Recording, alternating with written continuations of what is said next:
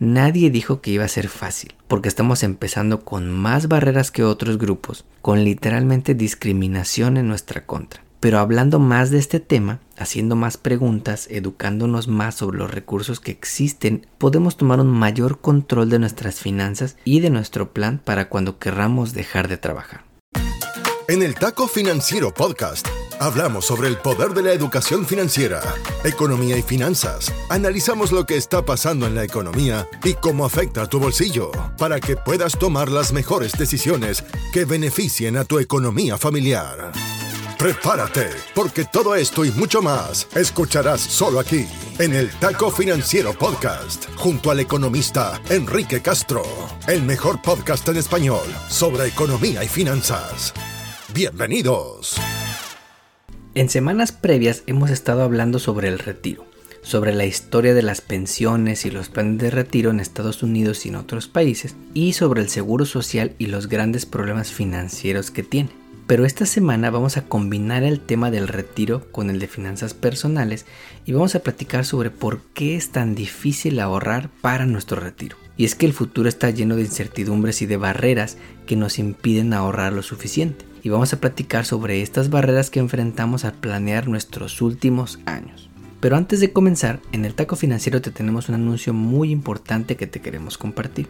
Desde el 2020 hemos traído cada semana el mejor contenido en economía y finanzas para la comunidad latina en Estados Unidos. Hemos hablado sobre lo que pasa en la economía, hemos hablado sobre consejos de finanzas personales, hemos hablado juntos sobre la relación entre el dinero y las emociones y vivencias en casa sobre el dinero.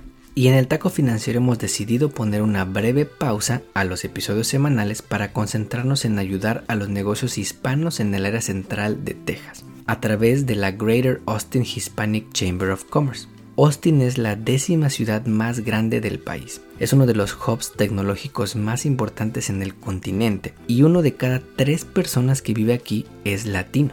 Pero los latinos no enfrentamos un piso parejo. Los negocios latinos hacen que este país sea grande, pero reciben menos financiamiento para crecer sus empresas, tienen menos acceso a recursos y educación y no siempre tienen un lugar en la mesa donde se toman las decisiones. Por eso iniciamos esta etapa nueva muy emocionados por todo lo que queremos hacer para la comunidad de negocios latina.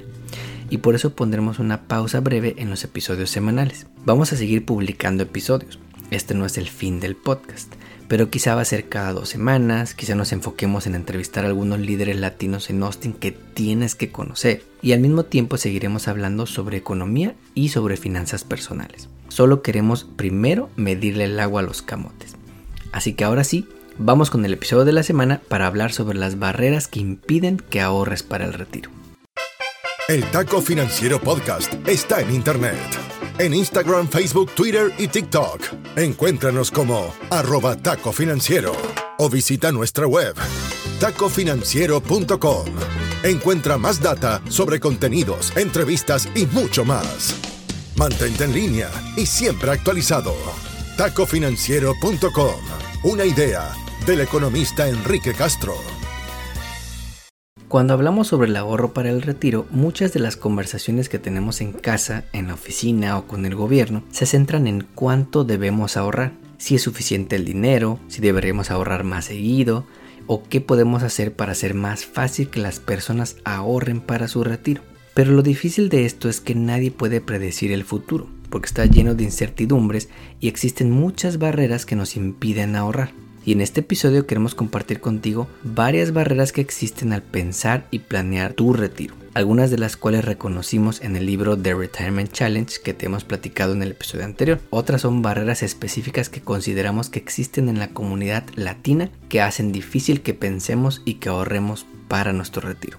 La primera y más importante es estimar cuántos años te quedan de vida en este planeta, y a nadie le gusta pensar en esto. Este tema genera hasta mucha ansiedad y emociones para muchas personas. Es más fácil pasar la tarjeta de crédito y comprar algo en Amazon el día de hoy que guardar ese dinero para cuando seas viejito. Porque quién sabe si lleguemos a viejos. Mañana podríamos no estar aquí. Entonces, ¿cuál es el punto de ahorrar? Uno de los más grandes avances que se han implementado en los países para sus trabajadores en el sector formal, es decir, personas que tienen su W2 o su forma de sueldos y salarios y les retienen impuestos, es que cuando te contratan en un nuevo trabajo automáticamente te inscriben en un plan de ahorro para el retiro. Llámale 401k, llámale Afore, pero la idea es que te van a guardar parte de tu pago y lo van a poner en una cuenta de ahorro para el retiro a tu nombre. Es decir, es una forma pasiva de ahorrar porque por default ya está ahí. Te olvidas de ella y cada mes vas ahorrando sin que lo hagas tan consciente. Si eliges no ahorrar para el retiro, tienes que activamente decidir no hacerlo y quitar la opción o la casilla del ahorro automático. Pero esto hace más consciente la decisión de que no estás ahorrando. Y para muchos es más cómodo simplemente dejarlo así como está por default, un ahorro automático y tener esa cuenta de retiro. Hay ejemplos de empresas que cuando hicieron este cambio de que tú pidas ahorrar a que automáticamente te inscriban y tú decidas salirte si quieres, este cambio pequeño aumentó el porcentaje de trabajadores ahorrando para su retiro del 37 a más del 85%. Y es que esto reduce el esfuerzo mental que tienes que hacer si quieres ahorrar de manera activa, ayudándote a cuidar a tu yo del futuro. Esto es muy buena noticia para los trabajadores formales, pero en países como México más de la mitad vive en la informalidad y esto nos lleva a la segunda barrera, el acceso. En países como Estados Unidos, por ejemplo, la mitad de los trabajadores en este país no tiene acceso a un plan de retiro patrocinado por su empleador, conocido como 401k que es el que te platicamos hace un par de episodios. Quizá trabajan como contratistas en la construcción o tienen un pequeño negocio en el que no tienen y no ofrecen a sus trabajadores un plan de retiro como prestación. Existen opciones de ahorro para el retiro para estas personas. Generalmente son conocidos como IRAs o Individual Retirement Accounts. Pero esto requiere un compromiso activo de que le pongas dinero cada mes. Educarte, hacer tu papeleo, hacer tu research y toda la fricción que esto conlleva. Aquí es donde entran asesores financieros de confianza que te pueden ayudar a entender tus opciones y a prepararte. Porque no importa cuál sea tu fuente de ingresos, si tienes ingresos puedes ahorrar para tu yo del futuro.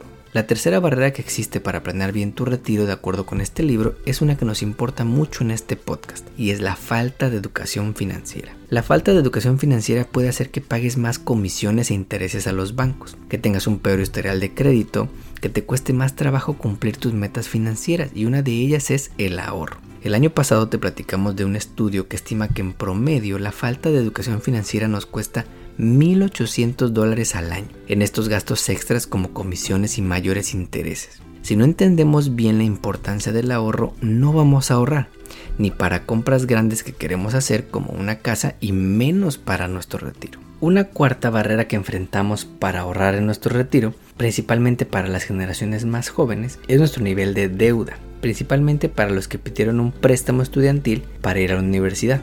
Solo para ponerlo en contexto, en 1985 la deuda estudiantil en Estados Unidos ajustada por inflación era de 64 mil millones de dólares o 64 billion dólares. Y para 2021 esta cifra había volado hasta representar 1.7 billones de dólares o 1.7 trillion dólares. Es decir, se multiplicó la deuda más de 26 veces de 1985 al 2021. Y no es que estemos estudiando más horas o saliendo con 10 licenciaturas, 5 maestrías y 3 doctorados. Es que la educación superior es muy cara. Un estudio citado en el libro The Retirement Challenge encontró que en Estados Unidos, de los estudiantes que se graduaron de la universidad con deuda estudiantil, al llegar a la edad de los 30 años, tenían la mitad de dinero ahorrado para su retiro que aquellos estudiantes que se graduaron de la universidad sin deuda estudiantil. Alguien que sale con miles de dólares en deuda de la carrera va a empujar hacia el futuro otras metas financieras importantes, como comprar una casa, como ayudar a su familia. Para muchos es una pregunta todavía abierta y a debate si vale la pena ir a la universidad. Y en este podcast somos de la idea de que está clarísimo que sí vale la pena. Varios estudios han demostrado que personas que estudiaron en la universidad ganan en promedio más de un millón de dólares más durante su vida laboral que alguien que no fue a la universidad. Pero sin duda, Hoy es más difícil navegar esta decisión importante en la vida de los jóvenes. Además de estas barreras, creemos que existen otras barreras importantes que son específicas para la comunidad latina que pueden complicar planear para nuestro retiro. La primera es que en casa los latinos hablamos muy poco sobre dinero, porque es un tema tabú, porque qué va a decir el vecino si le digo que tengo deudas, o qué va a pensar si le digo que gano menos de él, o qué va a decir mi esposa si le digo que gano menos que ella. ¿Qué va a pensar mi familia de mí si les digo que no me alcanza el dinero? Y les tengo que pedir ayuda. Además de eso, dado que no hablamos de dinero y tenemos menos mentores y menos ejemplos a seguir, cuando empezamos un trabajo nuevo, no nos ponemos a pensar si es mucho o poco dinero. Quizá pensamos que es muchísimo dinero porque nunca nadie en la familia había ganado eso. Pero luego descubrimos que el güey de al lado gana el doble por trabajar lo mismo. Esto limita nuestro ahorro para el retiro, porque si bien empiezas a ahorrar con tu 401k, si ambas personas en el ejemplo ahorran un porcentaje igual, tu compañero está ahorrando el doble de dinero en dólares que tú, por factores que no tienen nada que ver contigo, sino mucho más con la posible discriminación en tu oficina. Una barrera más que afecta a los latinos en el ahorro para el retiro es el tema del estatus migratorio. Existen más de 10 millones de inmigrantes en este país que no tienen documentos. Y si no tienes seguro social, si trabajas con puro cash o efectivo y aceptas el salario que sea porque tal vez tienes condiciones de explotación laboral en tu trabajo pero no te queda de otra, lo que menos pasa por tu cabeza es ahorrar para tu retiro. Lo que quieres es mandar tu remesa todos los meses a tu familia en México y lo que sobre para comer lo que alcance. Hay mucho por hacer también en este tema, porque te puedo casi asegurar que existen opciones de ahorro para el retiro en nuestros países de origen, que no conocemos porque nadie nos dijo que existían, pero también porque no hemos investigado y no hemos preguntado. Para terminar, queremos compartirte una frase que nos encantó de este libro de The Retirement Challenge, escrito por Martin Bailey y Benjamin Harris. Ahorrar es una virtud, pero ahorrar de más tiene desventajas muy serias porque al final estamos limitando nuestro disfrute, nuestra felicidad cuando somos más jóvenes. Esa casa más grande, por ejemplo, ese coche nuevo, esa meta financiera que todo mundo tiene y el futuro es incierto, no sabemos si estaremos aquí el día de mañana y hay tantas cosas buenas y malas que podrían pasar que se vuelve imposible predecir cómo estaremos. En el taco financiero pensamos que a pesar de que no te lo haya dicho nadie, tú tienes el poder de cambiar tu futuro y tener esa protección de un ahorro para el retiro para cuando seas viejito.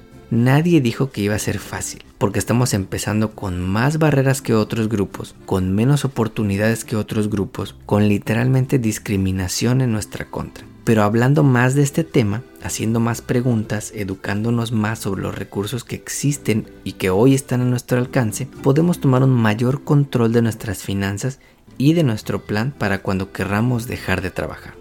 Esperamos que te hayan sido de mucha ayuda estos últimos episodios sobre el ahorro para el retiro. Y como te dijimos al inicio, tomaremos una breve pausa para empezar este nuevo proyecto ayudando a los negocios latinos en Austin. Pero nos vemos muy pronto. Como siempre, te agradecemos que compartas este episodio y que nos pongas 5 estrellas en la plataforma de podcast donde nos escuches. Nos ayudas así a llegar a más paisanos. Hasta aquí llegamos por hoy. Nos despedimos hasta la próxima emisión de El Taco Financiero Podcast, junto al economista Enrique Castro. Todo sobre educación financiera para mejorar tu economía personal y lograr todas tus metas financieras. No olvides seguirnos en redes sociales para encontrar más novedades. En Instagram, Facebook, Twitter y TikTok, encuéntranos como arroba taco financiero o visita nuestra web tacofinanciero.com. Hasta pronto. El podcast que acabas de escuchar, El Taco Financiero, refleja la opinión exclusiva del presentador o sus entrevistados y no representa la opinión de patrocinadores o terceros. El podcast tiene el objetivo exclusivo de informar y no busca promocionar la compra de acciones de empresas en específico. Tampoco es un reporte de investigación y no representa consejo legal o financiero.